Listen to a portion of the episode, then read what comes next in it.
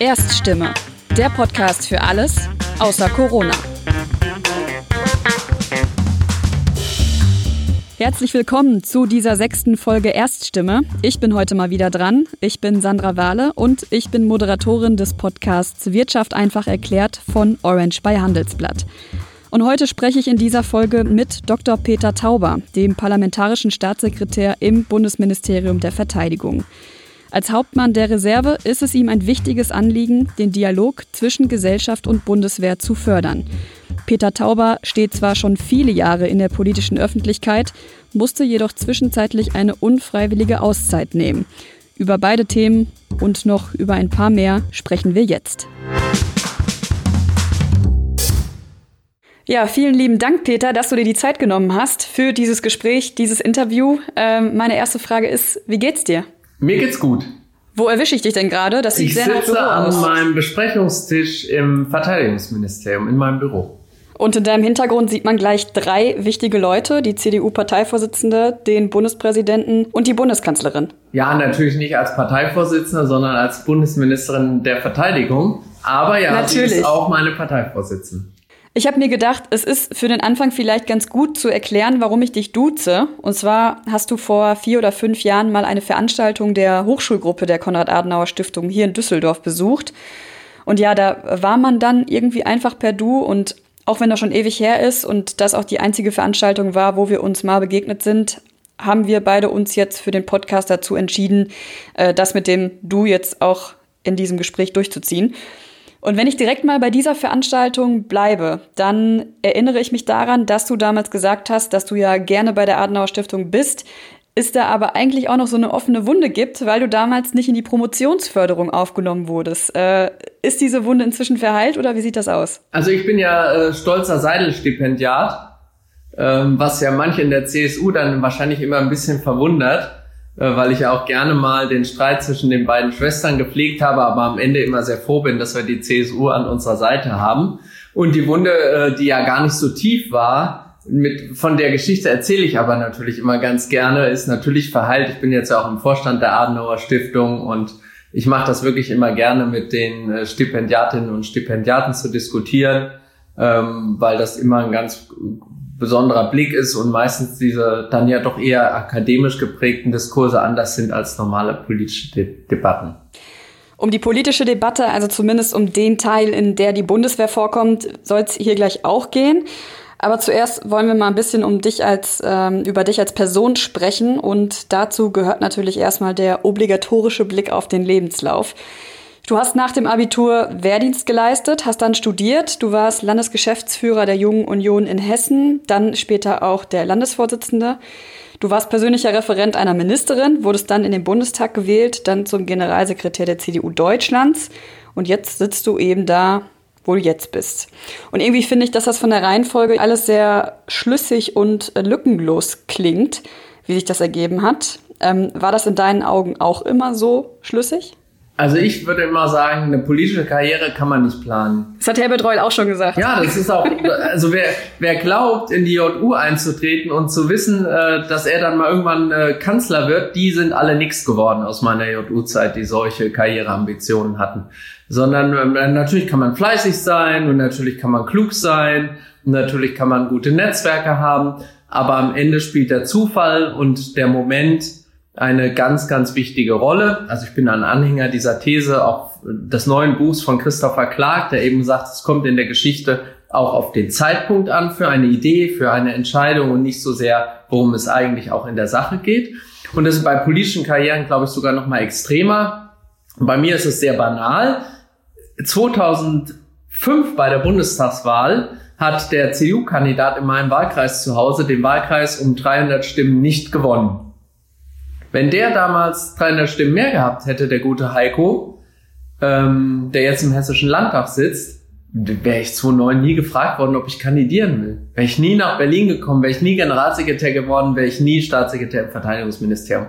Und diese Entscheidung hat mit mir null zu tun. Sondern das haben halt Wähler entschieden und vielleicht hat Heiko auch was falsch gemacht in dem Wahlkampf oder die Stimmung war gerade nicht so. Aber ich habe zu diesem Ergebnis nichts beigetragen, weder im Positiven noch im Negativen. Ich habe ein bisschen für den Wahlkampf gemacht damals als JUler, Aber ich habe natürlich nicht darüber nachgedacht, hat das eine Folge für meine politische Karriere in vier Jahren? Und wie gesagt, er hat knapp verloren und deswegen bin ich 2008 gefragt worden. Sonst wäre das nie geschehen. Also ein Ereignis völlig außerhalb meiner Einflussmöglichkeiten und so ist das eben mit politischen Karrieren. Deswegen sage ich, man kann die nicht planen. Sollte man auch gar nicht versuchen. Was hattest du denn ursprünglich geplant? Also angenommen, das wäre alles so nicht gekommen und du wärst 2009 oder 2008 nicht gefragt worden, wo würdest du jetzt sitzen? Also mein, äh, mein ursprünglicher Traum war ja mal äh, Rockstar. Äh, das ist aber an meiner mangelnden Musikalität gescheitert. Und dann habe ich eigentlich, ich habe ja Geschichte studiert als Neigungsstudium. Ich finde, das ist wirklich ein ganz wunderbares äh, akademisches Fach. Und mein geheimer Traum wäre eigentlich gewesen, auch diese akademische Laufbahn einzuschlagen. Aber das war damals sehr, sehr schwierig weil es auch nicht genug Stellen gab damals im Mittelbau, also äh, um überhaupt erstmal auf diesen Weg sich zu machen.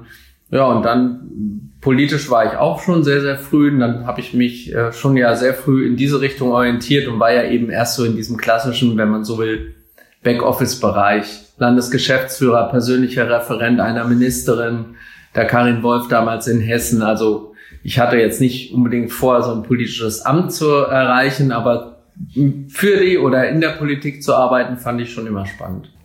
Jetzt bist du parlamentarischer Staatssekretär im Bundesministerium der Verteidigung und ich finde interessant daran, dass du ja in gewisser Weise auch so eine Art Doppelfunktion hast. Also du bist einerseits an Entscheidungen beteiligt, die die Truppen betreffen, du bist aber als Hauptmann der Reserve auch selbst Teil davon. Ist es in deinen Augen irgendwie eher ein Vorteil oder ein Nachteil oder weder noch? Ist nicht zwingend ein Vor- oder ein Nachteil. Das kommt auf den Moment an. Es ist sehr schön, äh, wenn man als Reservist jetzt in so einer Position sein darf, weil ich schon glaube, dass ich ein paar Dinge verstehe, die Soldatinnen und Soldaten beschäftigen aufgrund meiner eigenen äh, militärischen Laufbahn. Aber dass ich deswegen mehr weiß als Kollegen oder andere, äh, die Verteidigungspolitik machen, würde ich jetzt auch wieder nicht sagen. Ich empfinde es als äh, sehr spannend. Ich habe auch dieses Jahr wieder zwei Wochen geübt in der Truppe, in der Division Schnelle Kräfte in Stadt Allendorf, im Stab. Und da ist natürlich dann der Austausch ein bisschen anders. Also spätestens nach drei Tagen äh, äh, wird man ja dann auch nicht mehr als Staatssekretär angesprochen, sondern dann sagen die eben Herr Hauptmann und dann erzählen die auch mal ein paar Sachen, die sie vielleicht dem Staatssekretär beim offiziellen Besuch nicht erzählen würden. Und das ist natürlich ganz, ganz toll und eine schöne Ergänzung. Und ich bin auch sehr gerne Reserveoffizier, aber noch lieber bin ich eigentlich jetzt Staatssekretär. Ist das in irgendeiner Weise vielleicht auch gut, dass die Bundesverteidigungsministerin eine Person an ihrer Seite weiß, die selber mal im Dienst war? Also diese These halte ich für ganz großen Quatsch.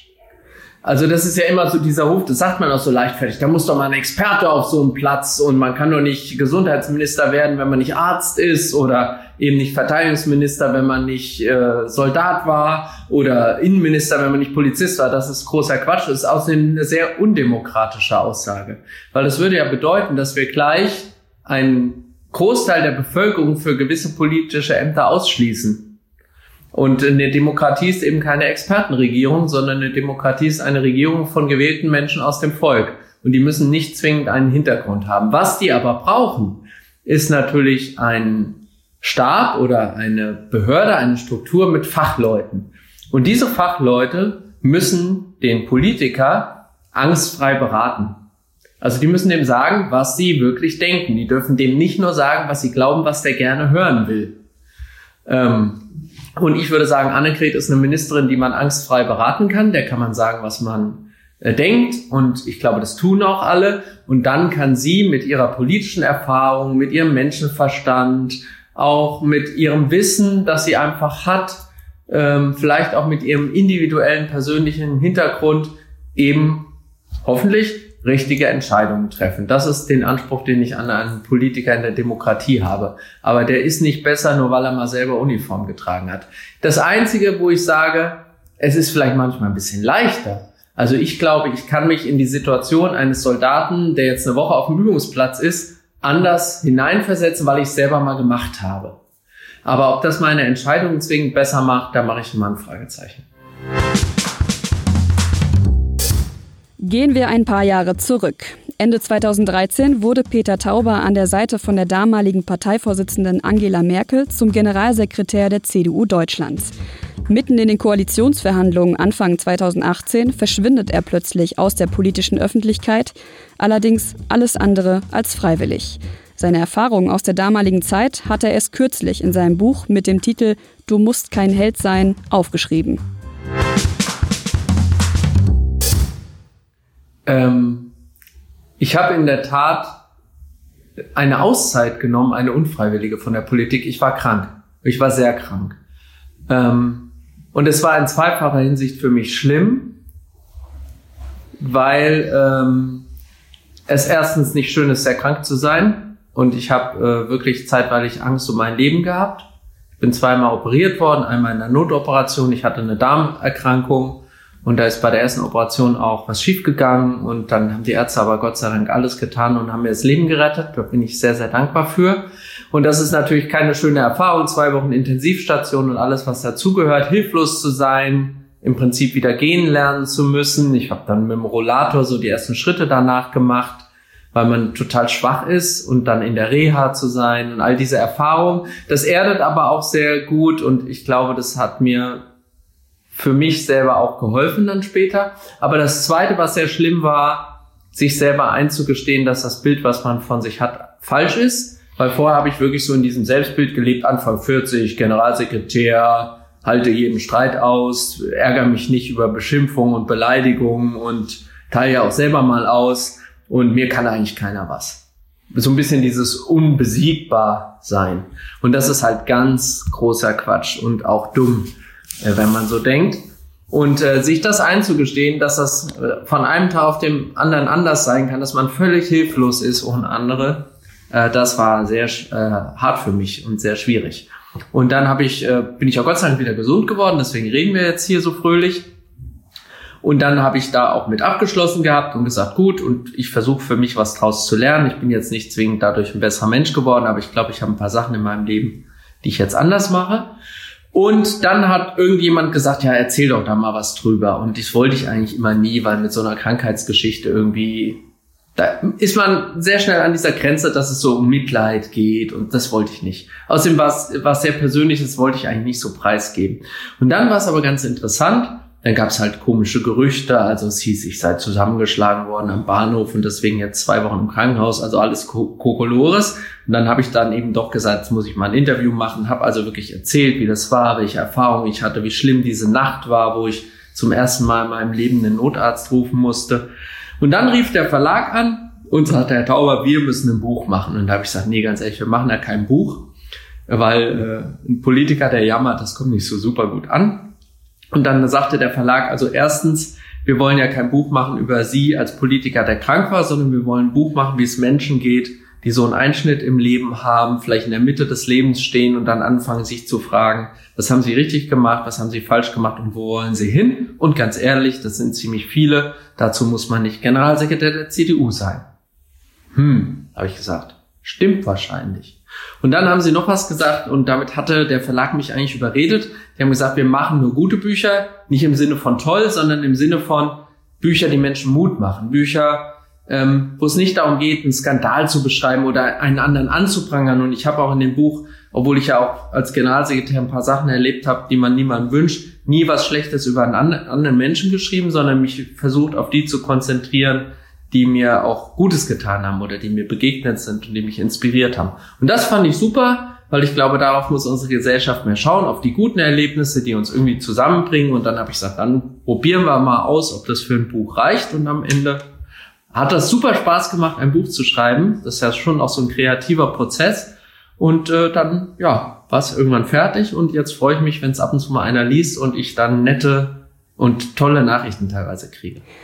Hast du in dieser Zeit auch mal darüber nachgedacht, komplett mit der Politik aufzuhören? Ja, klar. Logisch. Was hat dich denn dann dazu gebracht, doch noch damit weiterzumachen? Ähm, ich würde sagen, ich bin manchmal auch ein pflichtbewusster Mensch. Ich war gerade erst wiedergewählt worden. Ähm, ich war ziemlich stolz darauf, dass Angela Merkel äh, Kanzlerin bleiben konnte. Das fand ich war so als Generalsekretär auch eine meiner Missionen, dafür zu sorgen, dass äh, Angela Merkel nochmal four more years kriegt sozusagen.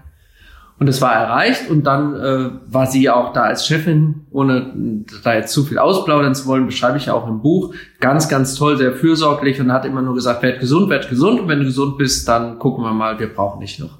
Und dann hatte ich eben die Möglichkeit, was ich als großen Luxus empfinde, dass sie gesagt hat, auf welches politische Amt hättest du denn Lust? Was würde dir Freude machen? Ja, da sitze ich jetzt. Ja. Also ich habe mir das gewünscht. Ich fand irgendwie ähm, diese Idee, äh, ins Verteidigungsministerium zu gehen, super toll. Nicht nur, weil ich Reserveoffizier war, sondern vielleicht auch ein bisschen, weil ich dieses Gefühl hatte, ich muss jetzt mal was zurückgeben. Denn äh, ich habe bei meinem Wehrdienst viel über mich schon gelernt und nachdem die mir dann ja nochmal im Bundeswehrkrankenhaus in Berlin das Leben gerettet haben, habe ich gedacht, ich schulde der Bundeswehr ein bisschen was. Und das versuche ich jetzt jeden Tag äh, zurückzugeben. Und das macht mir super viel Spaß. Schönste politische Amt, was ich bis jetzt hatte. Das ist aber schon eher die Ausnahme, dass man dann sagen kann, liebe Frau Bundeskanzlerin, ich möchte das und das machen, oder? Äh, das weiß ich nicht so genau, weil äh, ich nicht weiß, wie Angela Merkel sonst diese Gespräche führt. Äh, aber wahrscheinlich ist das schon auch ein, so habe ich es empfunden, ein kleines Dankeschön für die Zeit als Generalsekretär. Jetzt weiß ich nicht, ob du das verraten möchtest, weil es ja äh, mehr oder weniger in deinem Buch steht, aber wen oder was machst du denn im, im Nachhinein dafür verantwortlich, dass du damals irgendwie immer so, ja, wenn ich so nennen kann, höher, schneller, weiter wolltest? Ach, da bin ich schon selber schuld, würde ich sagen. Äh, das, man sollte immer auch erstmal sich selber kritisch prüfen. Und ähm, sicherlich ist das so, dass es in jedem Beruf irgendwie Tretmühlen gibt oder Zwänge, denen man sich nicht entziehen kann. Die muss man eben aushalten, weil sie dazugehören. Vielleicht auch, um dann die, die positiven Dinge zu erleben, aus denen man dann wieder Kraft zieht. Aber viele Dinge habe ich mir auch selber verordnet und die wären gar nicht notwendig gewesen. Äh, oder ich hätte sie anders handhaben können. Und einer dieser wesentlichen Punkte ist für mich, ähm, sich selber zuzugestehen, dass man eben gar nicht alles alleine machen muss, sondern dass es nicht ehrenrührig ist, ab und zu mal zu sagen, gibt es jetzt jemand Kluges oder jemand Mutiges oder jemand äh, Tatkräftiges, der jetzt mir zur Seite springt und das mit mir zusammen macht, damit ich es nicht alleine machen muss. Und das ist was, was ich äh, versuche jetzt anders umzusetzen, dass ich eben überlege, wen kann ich mit an Bord nehmen, damit ich es auch ein bisschen leichter habe. Man muss nicht alles alleine machen. Würdest du sagen, das ist so ein Ding, wozu Politikerinnen und Politiker auf höheren Ebenen neigen, also dass sie ungern Dinge aus der Hand geben und denken, sie müssten alles auf sich vereinen? Ich würde sagen, das ist so ein typisches Männerding. Ich glaube, da sind Frauen einfach klüger. Inwiefern? Also das finde ich interessant, äh, weil eine Geschlechterdebatte hatte ich für das Gespräch jetzt eigentlich nicht geplant. Auch sonst da kein Fan von. Ich finde, dass in diesen Geschlechterdebatten, die sind auch manchmal so anstrengend, weil die dann oft so gekünstelt sind. Aber an der Stelle würde ich schon sagen, wenn man sich den Führungsstil von Frauen anschaut, dann unterscheidet er sich tendenziell von dem von Männern. Und ich glaube, da weiß ich, wovon ich rede, weil ich sowohl mit Angela Merkel als auch mit Ursula von der Leyen als auch mit Annegret Karrenbauer drei sehr unterschiedliche Frauen als Chefinnen hatte und die eben trotzdem anders geführt haben, als ich das von Männern kenne. Und ehrlich gesagt, ich fand es immer gut, eine Frau als Chef zu haben. Wie waren denn die Reaktionen von Kolleginnen und Kollegen aus der Partei, aus dem Ministerium oder generell aus politischen Kreisen? Also gab es da welche, die auf dich zugekommen sind und gesagt haben, gut, dass du das mal so aufgeschrieben hast, mir geht's genauso? Ohne das gab es in der Tat. Also wahrscheinlich gibt's auch Kollegen, die gesagt haben, oh, jetzt schreibt ihr da ein Buch. Aber die kommen ja da nicht zu mir sondern zu mir sind die Kollegen gekommen, die gesagt haben, ich habe es gelesen oder ich habe drüber gelesen oder erzähl doch mal oder ja, du, ich kann das verstehen, es ging mir auch so oder ich habe ein ähnliches Erlebnis an der einen oder anderen Stelle. Also das war sehr, sehr toll.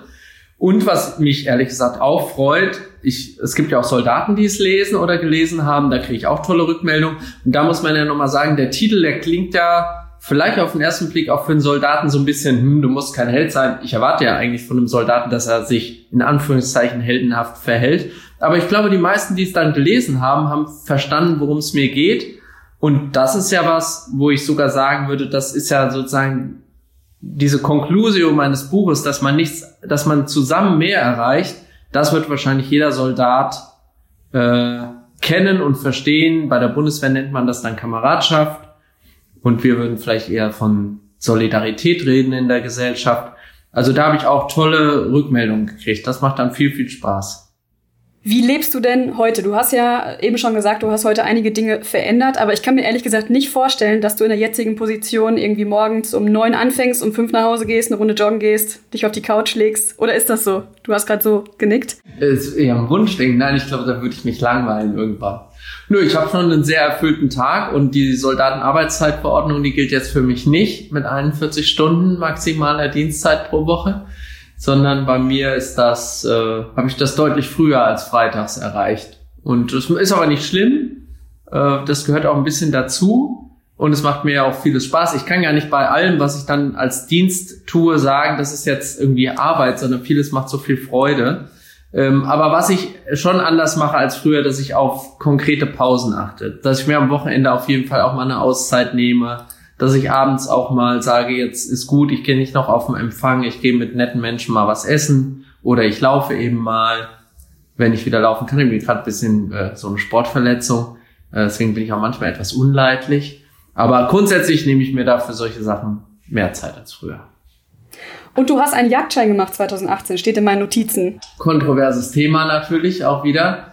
Ähm, ja, oft ist ja immer relativ, aber ich versuche schon immer mal, wenn ich am Wochenende zu Hause bin, mal einen Abend oder morgen rauszugehen und dann äh, im Zweifel geht's dann gar nicht so sehr um die Jagd selbst, sondern auch dieses in der Natur sein, seine Ruhe haben, da klingelt kein Handy, man sieht den Wechsel der Jahreszeiten anders, den Tagesablauf nimmt man anders wahr, auch das Beobachten von Tieren und so weiter, nicht nur eben das Erlegen äh, von Wild das sind alles super äh, gute, beruhigende, schöne, inspirierende Momente. Und deswegen bin ich sehr froh, dass ich das gemacht habe. Es ist eine völlig andere neue Welt, die man sich erschließt. Man lernt auch viel über die Natur und äh, bin ich sehr, sehr dankbar für.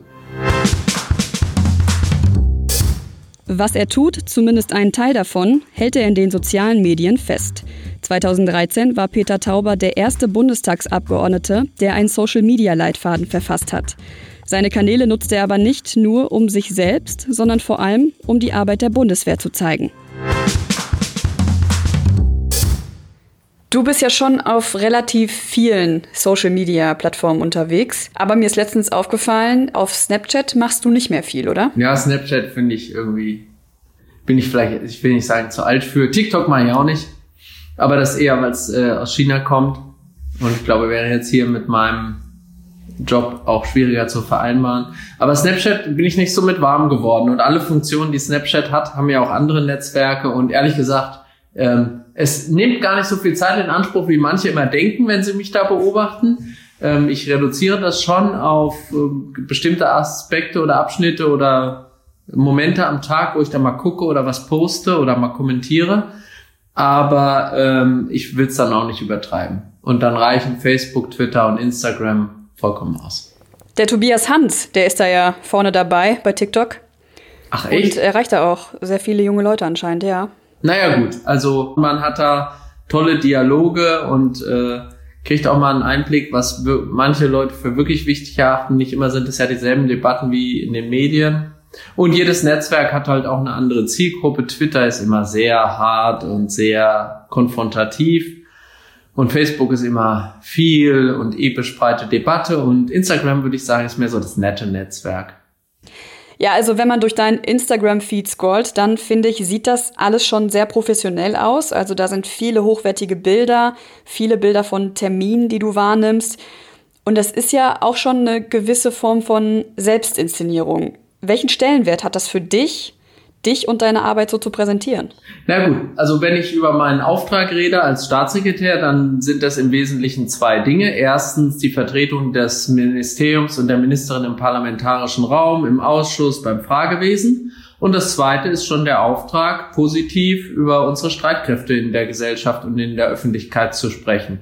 Und äh, das kann man halt am besten über soziale Netzwerke. Und wenn ich jetzt irgendwo in einem Standort bin, dann versuche ich eben auch immer zu gucken, was machen die Besonderes? Gibt es dort einen Soldaten, der was Herausragendes geleistet hat? Neulich durfte ich ein Ehrenkreuz der Bundeswehr in Silber verleihen. Dann habe ich den Kameraden natürlich gefragt, haben sie was dagegen, wenn wir ein Foto machen? Möchte ich gerne drüber schreiben. Der hatte was Tolles auf den Weg gebracht. Und dann bin ich halt die Folie für diese tollen Geschichten aus der Truppe. Und äh, ich finde, Soldaten dürfen sehr stolz sein auf ihren Dienst für unser Land und ich versuche das ein bisschen zu übermitteln. Und das kann man natürlich halt am besten in Bildern. Das kann man auch erzählen, aber in Wahrheit sprechen die meisten Bilder für sich. Und äh, dafür nutze ich eben die Netzwerke. Um direkt vielleicht da mal bei dem Thema Bundeswehr selbst zu bleiben. Also als Person, die sich jetzt nicht jeden Tag explizit mit der Bundeswehr oder dem Thema Sicherheitspolitik auseinandersetzt, habe ich, wenn ich an die Bundeswehr denke, immer so ein Gefühl von, naja, die können große Kampagnen machen, aber irgendwie kommt mir da auch sowas in den Sinn wie Ausrüstung, die nicht funktioniert, Flugzeuge, die nicht einsatzfähig sind. Ist dieses Bild, das ich habe, so falsch? Nee, du hast aber nur einen Teil des Bildes. Äh, und das ist, glaube ich, auch äh, in der Mediendemokratie wie unserer äh, ganz gut erklärbar. Also die Bundeswehr lebt in zwei Welten, würde ich sagen. Es gibt einmal die Bundeswehr, die immer noch unter den 30 Jahren Sparkurs leidet, wo eben Ressourcen eingespart wurden, Dienstposten reduziert worden sind und man einfach für nichts im wahrsten Sinne des Wortes genug Geld hatte. Und das führte zu einem extremen Mangel, zu einer Mangelwirtschaft. Und daneben hat die Bundeswehr auch Fähigkeiten und auch modernes Gerät. Äh, und ist in manchen Bereichen auch besser als andere im Bündnis. Da dürfen unsere Soldatinnen und Soldaten auch stolz drauf sein. Also es gibt beides. Es gibt eben dann äh, die Sachen, die nicht die Einsatzbereitschaft haben, wie wir sie uns wünschen. Und trotzdem muss man eben sagen, in den Einsätzen zum Beispiel erfüllen unsere Soldaten alle ihren Auftrag. Und wenn man mit internationalen Partnern redet, dann sagen die einem immer, äh, wir sind so froh, dass die Bundeswehr da ist. Wir sind so froh, wie professionell die deutschen Soldaten sind. Also man kriegt da unheimlich viel Wertschätzung, äh, wenn man dort auf internationaler Ebene unterwegs ist. Und worunter unsere Soldaten aus meiner Sicht zu Recht ein bisschen leiden oder sich auch darüber ärgern, ist eben, dass die deutschen Medien immer nur dieses eine Bild zeigen. Es war jetzt in der Corona-Krise ein bisschen anders. Da hat man mal gesehen, äh, was wir auch leisten bei der Amtshilfe und wie toll unsere Soldatinnen und Soldaten da sind. Aber in Wahrheit sprechen wir oft nur über die negativen Dinge, nicht über die positiven. Beispiel ist zum Beispiel auch das Thema Rechtsextremismus. Da hat die Bundeswehr ein Problem, wie unsere Gesellschaft generell eins hat, aber wir eben auch. Darüber muss man auch reden. Aber dass an anderer Stelle Integration in keinem Bereich der Gesellschaft so gut gelingt wie bei uns, und die Kameraden nie auf die Idee kommen würden, einem Kameraden, der eine andere Hautfarbe hat, abzusprechen, dass er dazugehört und dass er stolz sein kann, deutscher Soldat zu sein, äh, das wird eben nicht äh, berichtet. Und das ist eben diese leider, aus meiner Sicht leider diese Einseitigkeit, die wir manchmal im medialen Bild der Bundeswehr haben, und deswegen würde ich sagen, da hat die Politik noch viel zu tun und das Parlament muss uns dringend mehr Geld geben, damit wir die Bundeswehr endlich so ausstatten können, wie sie auf dem Papier ausgerüstet sein müsste. Wir selber sind noch nicht so richtig gut in allen Prozessen, bei der Beschaffung und so weiter. Ähm, aber manche Dinge, die können wir halt auch einfach richtig gut. Du hast gesagt, das Parlament muss dringend mehr Geld geben. Woran scheitert das denn, dass das nicht schon in einer entsprechenden Größenordnung längst passiert ist? Nee, das passiert ja. Also man muss dem Parlament für die letzten fünf, sechs Jahre auch sehr dankbar sein. Nur 30 Jahre sparen, äh, das machst du halt nicht in äh, vier oder fünf Jahren äh, wett. Das ist so ähnlich wie mit der deutschen Einheit. Das hat eben jetzt halt auch 30 Jahre gedauert. Und es ist ja immer noch ein Prozess, dass wir in dieser Vereinigung, in, neben dem, was auf dem Papier steht, auch so weit gekommen sind, wie wir jetzt gekommen sind. Wenn das Deutschland oder Ostdeutschland im Jahr 2000 ist ein komplett anderes als heute. Da hat sich so viel getan und auch so viel zum Positiven. Und so ist es bei uns in der Bundeswehr auch. Das braucht auch Zeit. Und in Wahrheit ist es auch so, wenn wir jetzt von heute auf morgen das Geld, was wir dringend brauchen, hätten, dann hätten wir auch ein Problem, es auszugeben. Das muss ja sinnvoll ausgegeben werden. Das ist ja Steuergeld. Und äh, deswegen dauern Beschaffungsprozesse manchmal zu Recht auch lange, weil man sich gut überlegen muss, was brauchen wir eigentlich genau, und wie muss das sein. Und manchmal dauern sie halt leider auch viel zu lange, weil wir uns da Prozesse angewöhnt haben, die nur schwer erträglich sind. Welche sind das? Naja, es gibt so einen, den sogenannten CPM-Prozess, nach dem wird eben äh, Material oder Gerät beschafft oder Ausrüstung.